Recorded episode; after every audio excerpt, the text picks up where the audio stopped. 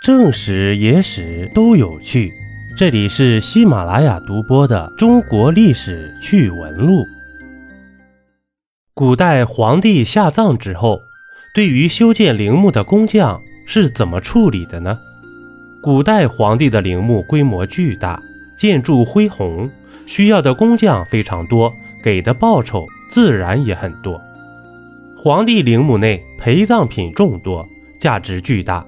为防止后世有人盗墓，一般都会把知情人处理掉，而工匠们自然就是首当其冲要被处理的。所以，大多数工匠是不愿给皇帝修建陵墓的。但其实，工匠们也并非都会给皇帝们陪葬。皇帝陵墓规格巨大，修建陵墓的工匠动辄需要上万甚至十几万人。为了江山社稷，为了百姓民心，不可能杀这么多人。大多数工匠都是可以存活的。那么，在皇帝下葬之后，对于这些工匠到底是怎么处理的呢？第一种，被困死于地宫之中为皇帝殉葬。这种处理工匠的方式只占少数，在历史上，只有秦、元、清三代有此先例。尤其是明英宗废除殉葬制度之后，陪葬的制度也就更不为人们所提倡了。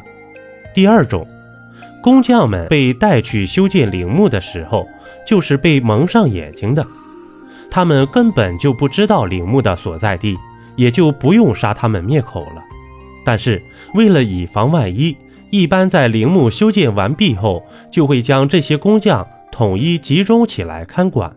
直到他们死去，虽然一辈子失去自由，但终究保住了性命。只有在打仗的时候，才会将他们派上战场。大多数工匠会死于战争，一了百了。第三种，在陵墓修建完毕后，将工匠们致残，将他们毒养、刺龙、刺虾，就最大程度的防止工匠们泄密了。而作为补偿，工匠们的子女、家人却可以得到金银或者在朝为官的机会，这就让很多贫苦工匠们心甘情愿地承受这些残酷对待了。